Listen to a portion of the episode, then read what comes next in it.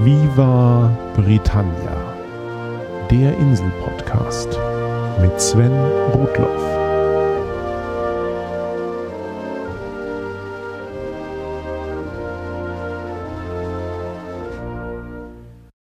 Herzlich willkommen zu Folge 77 von Viva Britannia, dem Podcast über Großbritannien und die Briten. Wie versprochen möchte ich etwa alle elf Folgen kurz innehalten, Gesagtes kommentieren, Vergessenes nachliefern und Fehler beichten. Der englische Ausdruck für dies und das ist Bits and Bobs. In diesem Sinne, herzlich willkommen zur mittlerweile siebten Ausgabe der Viva Britannia Bits and Bobs. Heute, oder besser gesagt an dem Tag, an dem diese Folge erscheint, am 21. April 2016, wird die britische Königin Elisabeth II. 90 Jahre alt. Einen herzlichen Glückwunsch und alles Gute, Lizzie. Ihren Geburtstag verbringt die Queen vor allem in Windsor, wo sie im Ort unter anderem einen öffentlichen Fußpfad einweihen wird. Dieser Queen's Walkway führt auf 6,3 Kilometern an 63 angeblich markanten Städten des Ortes vorbei. Die Zahl 63 soll dabei an die über 63 Regierungsjahre erinnern, die Elisabeth II. im vergangenen September zum bisher längsten regierenden englischen Monarchen gemacht haben. Abends werden Elisabeth II. und ihr Prinzgemahl Philipp noch die erste Leuchte in einem Lichtermeer anschalten, das sich zum Gedenken an die Königin über die gesamte Insel ziehen soll. Im Juni wird die Königin dann ihren Geburtstag wie üblich noch einmal begehen. Am 11. Juni findet der offizielle Queen's Birthday statt, mit einer Parade in London und allem drum und dran. Es ist in vielen Ländern üblich, dass Monarchen ihren Geburtstag offiziell an einem Sommertag feiern, insbesondere wenn ihr eigentlicher Geburtstag in die kühlere Jahreszeit fällt. Die Niederländer halten das zum Beispiel anders. Dort haben einige Monarchen den Geburtstag ihres Vorgängers einfach als Feiertag beibehalten. Aktuell findet der niederländische Königstag wieder am tatsächlichen Geburtstag von König Willem Alexander statt, dem 27. April. Jetzt aber mal weiter in den Bits und Bobs mit zwei aktuellen Entwicklungen in der englischen Fernsehlandschaft. Vor langer Zeit in Viva Britannia Folge 16 habe ich die Entwicklung des BBC Fernsehens und seiner Wettbewerber beleuchtet. Im Detail bin ich damals nur auf die beiden Hauptsender BBC One und BBC Two eingegangen. Die Spartensender BBC 3, BBC 4 und CBBC hatte ich schon am Rande erwähnt. BBC 3 hatte man lange Zeit vor allem als Sender für junges positioniert. Der Jugendsender teilte sich auch den Sendeplatz mit dem Kinderprogramm von CBBC. Zu Ende Februar hat BBC 3 und seinen Sendebetrieb eingestellt. Diese Entscheidung wurde im letzten Jahr als Sparmaßnahme getroffen und stieß auf der Insel auf erbitterten Widerstand der Öffentlichkeit. Man kam daraufhin zu einem halbherzigen Kompromiss. Heute stellt es die BBC so dar, dass BBC 3 nicht eingestellt, sondern neu erfunden wird. Erfolgreiche, auf jüngeres Publikum ausgerichtete Formate wie die Erfolgsserie Gavin and Stacey sollen auch weiterhin produziert, aber vor allem online vermarktet werden. Die relevante Zielgruppe würde ohnehin kaum noch klassisches Fernsehen schauen, sondern lieber online streamen. Außerdem sollen BBC One und Two ihr Angebot an Programmen für Jugendliche und junge Erwachsene deutlich ausbauen. Im gleichen Schritt wurden dem Kinderprogramm CBBC zwei zusätzliche Stunden Sendezeit auf dem neu frei gewordenen Programmplatz gegönnt. Aber warum man ausgerechnet zwischen 7 und 9 Uhr abends noch ein Kinderprogramm braucht, entzieht sich auch der Erkenntnis der britischen Bevölkerung. Schauen wir mal, ob die BBC ihre Entscheidung nicht noch bitter bereut oder ob sie im Rückblick zufällig wegweisend gewesen sein sollte. Während ich diese Folge produziere, läuft auf BBC One die Staffel M der urbritischen, naja, nennen wir sie mal Quizshow QI. Der hatte ich Viva Britannia Folge 63 gewidmet.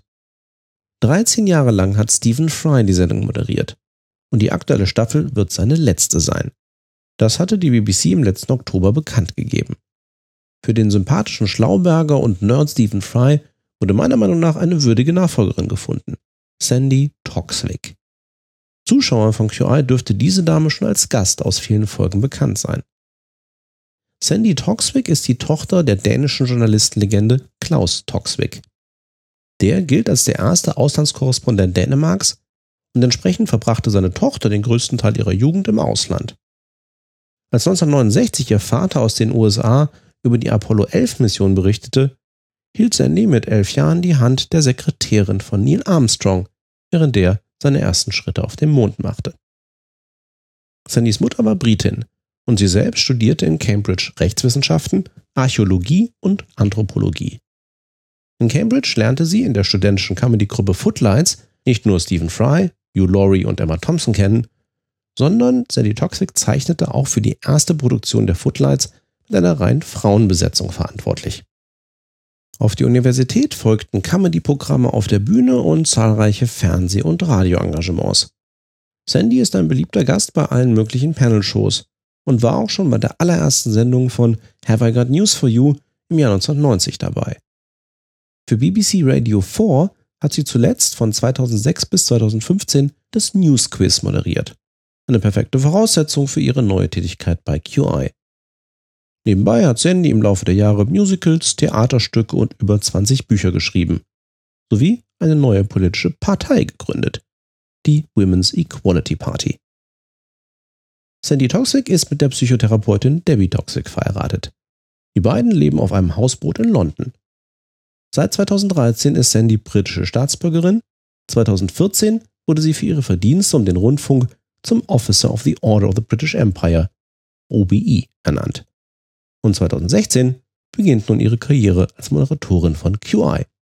Herzlichen Glückwunsch, Sandy Toxwick. In Viva Britannia Folge 22 hatte ich mich diversen britischen Computerpionieren gewidmet. Unter anderem Ada Lovelace, Charles Babbage und Alan Turing. Eine weitere wichtige Persönlichkeit hatte ich damals glatt übersehen. George Boole. Der wurde 1815 in einfachen Verhältnissen in Lincoln geboren und wurde ohne nennenswerte akademische Ausbildung erst Lehrer und bald Direktor einer Schule. Seine Kenntnisse in Fremdsprachen und vor allem in Mathematik eignete sich George Boole im Selbststudium an. Mit Mitte 20 verstärkte er seine Korrespondenz mit anerkannten britischen Mathematikern und veröffentlichte erste eigene Forschungsergebnisse. 1844 wurde George Boole von der Royal Society für eine seiner Veröffentlichungen zu Differentialgleichungen mit der Royal Medal ausgezeichnet und 1849 wurde er, der nie selbst eine Universität besucht hatte, zum ersten Professor für Mathematik am Queen's College im irischen Cork berufen. Dort lernte er auch seine spätere Frau Mary Everest kennen. Und in Cork sollte Boole auch sterben, aber dazu gleich noch mehr. Was Boole zu einem britischen Computerpionier macht, sind seine Arbeiten zur algebraischen Logik. Vor Boole war die Logik vor allem ein Feld der Philosophie, und er begann nun logische Aussagen konsequent zu formalisieren und in die Mathematik einzubetten, unter anderem unter Verwendung der Zahlen 1 und 0.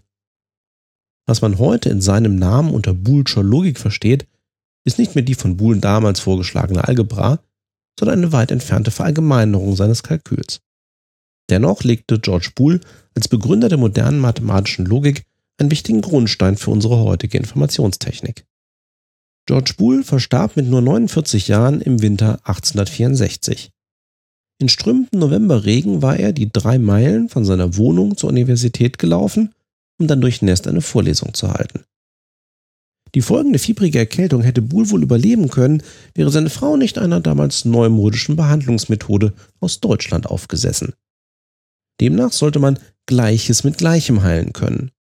Und da der Regen der Auslöser von Boots Erkrankung war, begann seine Frau Mary ihn als Therapie eimerweise mit Wasser zu übergießen. Doch diese missverstandene Anleihe bei der Homöopathie griff natürlich nicht und Boole starb einige Tage später an einer Lungenentzündung. Fans der Homöopathie mögen nun einwenden, dass George Booles früher Tod nicht der Homöopathie anzulasten sei. Denn so wie Mary die Therapie anging, ist Homöopathie ja nicht gemeint. Das ist aber letztendlich egal, denn Homöopathie funktioniert ja nachweislich auch dann nicht, wenn man sie anwendet, wie sie gemeint ist. Von einer Viva Britannia Folge und einem Toten nun zu zwei Folgen und vielen Toten. In Episode 70 hatte ich allerlei Geschichten zu britischen Leichen und Friedhöfen erzählt. Dazu gehörte auch die Tatsache, dass man sich in Großstädten wie London bei Tiefbauprojekten auch regelmäßig durch alte Begräbnisstätten wühlen muss. So geschah es dann auch letztens in Manchester, das ich in Folge 59 besucht hatte. Dort wusste man, dass man beim Ausbau der städtischen Straßenbahn Metrolink auch auf einen Friedhof aus dem 18. Jahrhundert treffen würde. Aber man hatte dort nur etwa 130 Leichen vermutet. Tatsächlich fand man dann bei den Bauarbeiten mehr als doppelt so viele. Die unerwartete Entdeckung hat die Modernisierung dieses Streckenabschnitts nun zwar um etwa elf Monate zurückgeworfen, aber die Verkehrsbetriebe in Manchester sind zuversichtlich, dass sie diese Verzögerungen durch Vorziehen anderer Modernisierungen wieder auffangen können.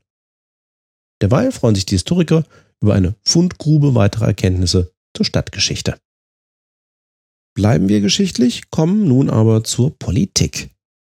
In den Folgen 18 und 60 zum politischen System der Insel habe ich die Details der alljährlichen Parlamentseröffnung nicht wirklich erwähnt, wobei sie die wohl geschichtsträchtigste Tradition im politischen Kalender Großbritanniens ist. Nach jeder Parlamentswahl und dann zu Beginn jedes Sitzungsjahres wird das britische Parlament formal vom jeweiligen Monarchen eröffnet. Seit der Fixierung der Legislaturperioden im Jahr 2011 ist das nun meist im Mai der Fall. Die Parlamentseröffnung folgt einem strengen Ablauf, der klar darauf hindeutet, wer im Regierungssystem der Insel nur zeremoniell herrscht und wer wirklich die Macht innehat. Vor der Eröffnung wird zunächst der Keller des Palace of Westminster durch die königliche Wache durchsucht. Dies geschieht in Erinnerung an den misslungenen Bombenanschlag katholischer Terroristen um Guy Fawkes auf das Parlament und letztlich auf den protestantischen König James im Jahr 1605. Hierüber hat schon Folge 14 berichtet. Für die eigentliche Parlamentseröffnung fährt dann die Königin in Begleitung ihres Gatten vom Buckingham Palace zum Parlament und betritt dieses durch einen nur hierfür vorgesehenen Eingang, den Sovereign's Entrance. Den Rest der Zeit ist dieser Zugang geschlossen. Gleichzeitig werden die königlichen Insignien, also die Krone, das Reichsschwert und eine samtene Barettmütze namens Cap of Maintenance, vom Tower of London ins Parlament gebracht. In einem eigenen Ankleideraum im Parlament legt die Königin ihre Robe und Krone an. Über eine Galerie, auf der hunderte geladener Gäste sitzen, begibt sie sich dann in den Sitzungssaal des Oberhauses, also des House of Lords, wo ihr Thron steht. Hierbei handelt es sich um einen nur für diese Gelegenheit verwendeten Thron. Es ist also nicht etwa der Stuhl, der seit etwa dem ersten und dem Jahr 1296 bei der Krönung von britischen Monarchen zum Einsatz kommt. Aber das ist noch mal eine ganz andere Geschichte. Sobald die Königin auf dem Thron Platz genommen hat, bittet sie ihren Vertreter im House of Lords, den sogenannten Gentleman Usher of the Black Rod, etwa den Pförtner des schwarzen Stabes, die Mitglieder des Unterhauses mit in den Sitzungssaal des Oberhauses einzuladen. Seit 1642 hat kein britischer Monarch den Sitzungssaal des Unterhauses mehr selbst betreten. Damals hatte König Charles I. versucht, einige Abgeordnete wegen vermeintlichen Hochverrats verhaften zu lassen. Aber der Sprecher des Unterhauses weigerte sich, die Abgeordneten auszuliefern. Es folgte der englische Bürgerkrieg, der letztlich im Sieg des Parlaments über die Königstreuen und in der Hinrichtung von Charles I. endete. Damals wurde die konstitutionelle Monarchie, die letztlich dem Unterhaus die eigentliche Macht im Inselstaat gibt, zementiert. Genau mit diesem Verhältnis zwischen Monarch und Parlament wird bei der Parlamentseröffnung gespielt. Einerseits ist es üblich, dass solange sich die Königin im Parlamentsgebäude aufhält, ein Abgeordneter des Unterhauses als symbolische Geisel im Buckingham Palace festgesetzt wird. Andererseits macht das Unterhaus auch dem Black Rod bei der Einladung ins Oberhaus sehr deutlich, wer das Sagen hat. Nähert sich der Black Rod dem Sitzungssaal des Unterhauses, wird ihm demonstrativ die Tür vor der Nase zugeschlagen. Er klopft daraufhin dreimal mit seinem sprichwörtlichen schwarzen Holzstab gegen die Tür des Unterhauses.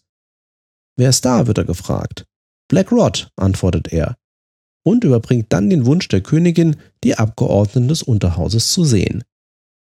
Während er diese Bitte formuliert, versuchen ihn langjährige Mitglieder des Parlaments, wie der berüchtigte Labour-Abgeordnete Dennis Skinner, durch Zwischenrufe aus dem Konzept zu bringen. Letztlich kommen die Abgeordneten dem Wunsch der Königin aber nach und begeben sich zum Sitzungssaal des Oberhauses. Dort haben aber nur der Sprecher des Unterhauses und die Mitglieder der Regierung wirklich Platz. Die übrigen Unterhausabgeordneten bleiben vor dem Sitzungssaal des Oberhauses stehen. Dennoch ist durch diese Zusammenkunft die britische Legislative symbolisch in einem Raum vertreten. Die Königin verliest nun die sogenannte Thronrede oder Queen's Speech. Diese Rede hat aber keineswegs die Königin geschrieben, zumindest nicht seit das Parlament das Sagen auf der Insel hat. Nein, die Queen's Speech ist nichts anderes als das Regierungsprogramm für das nun beginnende Sitzungsjahr des Parlaments.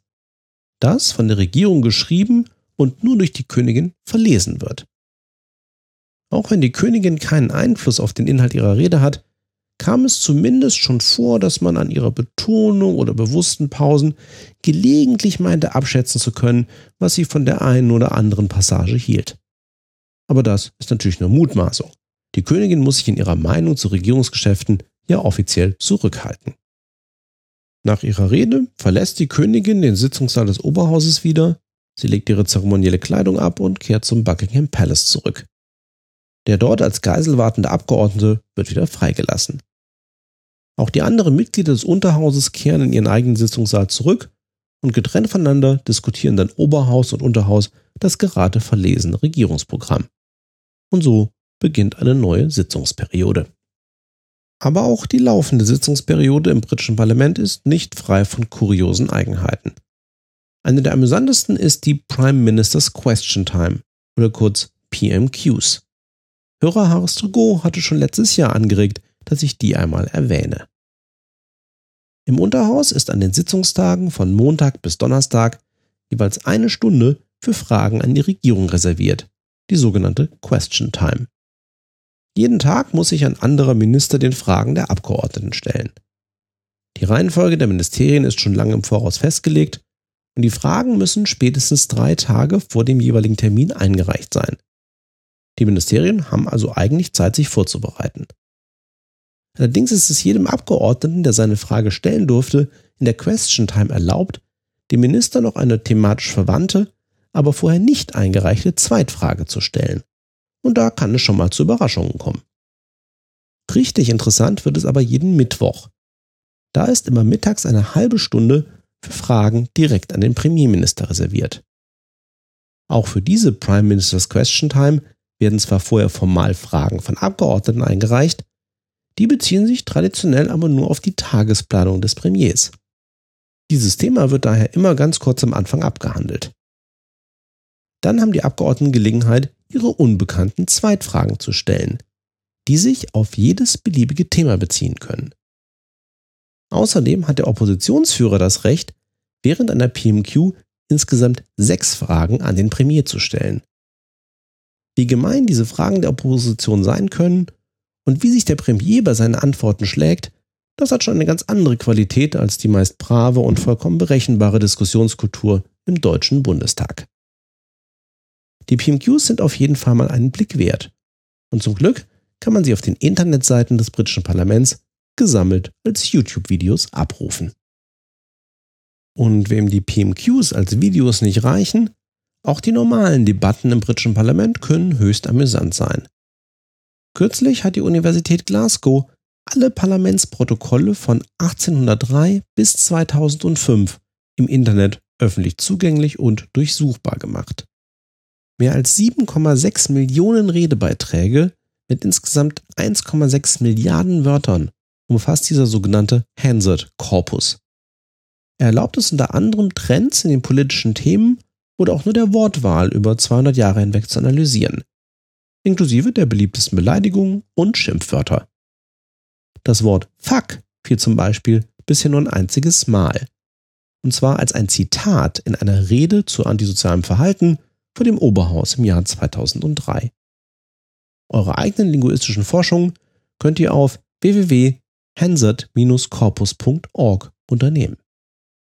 Kommen wir kurz zu einer aktuellen Meldung im Zusammenhang mit Folge 69 zum Thema James Bond und britische Geheimdienste. Wir erinnern uns. Der Inlandsgeheimdienst MI5 ist für die innere Sicherheit und Spionageabwehr auf der Insel zuständig, während der Auslandsgeheimdienst MI6 selbst spioniert.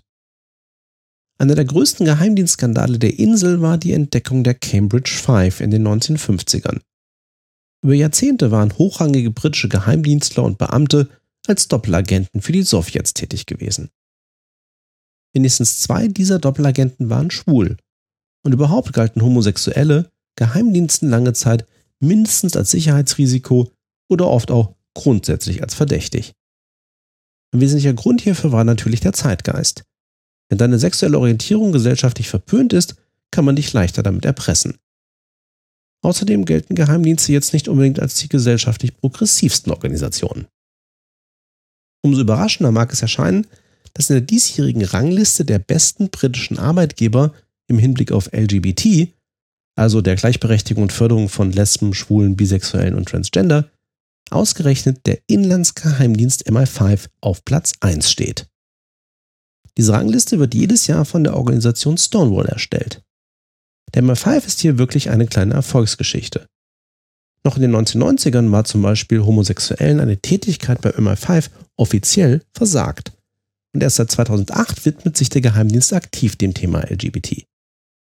Inzwischen gibt es im Geheimdienst eine eigene LGBT-Community, eine alljährliche Konferenz und durch die Bank ein besseres Bewusstsein dafür, dass die individuelle Kompetenz von Mitarbeitern und Kollegen zählt und nicht deren Geschlecht oder sexuelle Orientierung.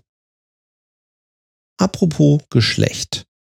Hörer Joe Mangold fragt, wie ist eigentlich die korrekte Anrede in einem offiziellen Brief? Auch und gerade weil auch immer Frauen im Berufsleben stehen. Dear Sirs kann es ja eigentlich nicht sein. Da hat Joe vollkommen recht. Grundsätzlich muss man im Englischen bei formalen Briefen zwei Fälle unterscheiden. Erster Fall, ich kenne den Namen desjenigen, den ich anschreibe.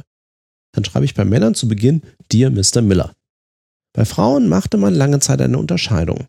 War man sich sicher, dass eine Frau unverheiratet war, schrieb man sie mit Miss an. Und wenn sie verheiratet war, mit Mrs. Beides gilt heute als antiquiert, denn der Familienstand sollte im beruflichen Kontext keine Bedeutung haben. Deshalb schreibt und spricht man Frauen im geschäftlichen Kontext in der Regel mit dem neutralen Titel Ms an, MS. Also zum Beispiel Dear Miss Miller. Und traditionell beendet man offizielle Briefe an Personen, die man namentlich anspricht, mit der Grußformel Yours sincerely. Zweiter Fall. Ich habe keinen konkreten Ansprechpartner für meinen Brief. Im Deutschen würde man dann so etwas schreiben wie sehr geehrte Damen und Herren. Im Englischen war es hier tatsächlich lange Zeit üblich, einfach Dear Sirs zu schreiben, ohne irgendeine weibliche Anrede. Angemessener ist da heute ein Dear Sir or Madam. Auf vielen Arbeitszeugnissen und ähnlichen Bescheinigungen findet man als Alternative auch die Wendung to whom it may concern, also in etwa, wen es auch immer angehen mag. Aber das finde ich schon extrem unpersönlich. Also findet entweder den Namen eures Ansprechpartners heraus oder verwendet Dear Sir or Madam. Als Schlussformel bei Briefen, denen niemand namentlich angesprochen wird, ist übrigens statt Yours sincerely ein Yours faithfully üblich. Warum auch immer. John Mangold fragt dann auch noch, ob es auf der Insel so etwas wie die deutsche Industrienorm DIN 5008 gibt, also eine offizielle Vorschrift, wie ein Brief auszusehen hat. Und auch, ob es Unterschiede zwischen beispielsweise schottischen und englischen Briefen gibt. Hier muss ich zweimal mit Nein antworten. Eine britische Norm zum Aufbau eines Briefes gibt es nicht, nur allgemeine Konventionen. Und regionale Unterschiede sind mir ehrlich gesagt auch noch nicht untergekommen. Wenn jemand von euch hier einmal auf etwas gestoßen ist, Lasst es mich gerne wissen. In Folge 73 zu Hörerfragen hatte ich auch etwas zu deutschen Redewendungen und ihren englischen Entsprechungen erläutert. Hörer Ralf 20er empfiehlt in diesem Zusammenhang die Internetseite owad.de. OWAD steht für One Word a Day, jeden Tag ein Wort. Auf der Internetseite kann man sich anmelden und erhält dann jeden Tag per E-Mail ein englisches Wort oder eine Redewendung drei Auswahlmöglichkeiten zum Raten, was das Wort oder Sprichwort wohl heißen könnte und dann natürlich die Auflösung mit oft interessanten Hintergründen. Wer also an einer täglichen Dosis englischer Wortschatzerweiterung interessiert ist, owad.de. Eine wirklich naheliegende Hörerfrage zum Thema Autofahren hatte dann noch Hilmar Kleinschroth. Warum fährt man auf der Insel nun eigentlich links? Die kurze Antwort ist, weil Napoleon die Insel nie eroberte. Zur Geschichte des Links- und des Rechtsverkehrs gibt es viele Theorien. Was aber einigermaßen gesichert zu sein scheint, seit der Antike herrschte in den meisten Kulturen Linksverkehr. Die Ägypter, die Griechen, die Römer, sie alle führten Pferde, Fahrzeuge und Armeen eher auf der linken Wegesseite. Das mag auch damit zu tun haben, dass die meisten Menschen Rechtshänder sind und man sich beim Linksverkehr mit der dominanten rechten Hand und damit dann auch der Schwerthand besser gegen entgegenkommende Angreifer verteidigen konnte. Aus einigen dieser Kulturen sind auch offizielle Gesetze überliefert, die den Linksverkehr festschreiben. Praktiziert wurde er aber offenbar auch so. Das galt für weite Teile Europas durch das gesamte Mittelalter hindurch und so auch in Großbritannien. Während der Französischen Revolution brach man dann bewusst mit vielen Traditionen, die man als aristokratisch ansah. Interessanterweise gehörte der Linksverkehr dazu, und 1792 verfügte die französische Revolutionsregierung die Einführung des Rechtsverkehrs. Napoleon Bonaparte zementierte den Rechtsverkehr dadurch, dass auch seine Truppen anwies, auf der rechten Seite zu marschieren. In Ländern, die in den nächsten Jahren von Frankreich erobert wurden oder die mit Frankreich verbündet waren, wurde der Rechtsverkehr zur Regel. Das waren irgendwann so viele, dass sich der Rechtsverkehr der Einfachheit halber nach und nach in ganz Kontinentaleuropa durchsetzte. So musste man sich beim Überschreiten einer Landesgrenze nicht plötzlich umstellen. Für die Inselbewohner zog dieses Argument nicht. Und sie haben nicht nur den Linksverkehr im eigenen Land behalten, sondern durch die zahlreichen ehemaligen britischen Kolonien auch in viele andere Länder der Welt getragen. Das gleiche haben die Franzosen und andere kontinentaleuropäische Kolonialmächte natürlich auch mit dem Rechtsverkehr gemacht. So kommt es, dass heute rund zwei Drittel der Weltbevölkerung in Ländern mit Rechts- und ein Drittel in Ländern mit Linksverkehr lebt. Unter den Ländern mit Linksverkehr sind übrigens interessanterweise auch deutlich mehr Inselstaaten. Apropos interessant, auch auf der Insel gibt es ein paar Ausnahmen zum Linksverkehr. Am bekanntesten ist hier wohl die Straße Savoy Court in London vor dem Savoy Hotel. Die Verkehrsführung macht es hier notwendig, dass Fahrzeuge auf der rechten Seite fahren und das auch ganz ohne französische Besatzung. Ganz zum Schluss muss ich noch zwei Fehler aus den letzten beiden Sendungen korrigieren. In Folge 75 zu Bier habe ich an zwei Stellen von obergärigem Bier gesprochen, obwohl eigentlich untergäriges Bier gemeint war. Mein lieber Freund und Bierliebhaber Michael Falkenberg hat das gleich bemerkt.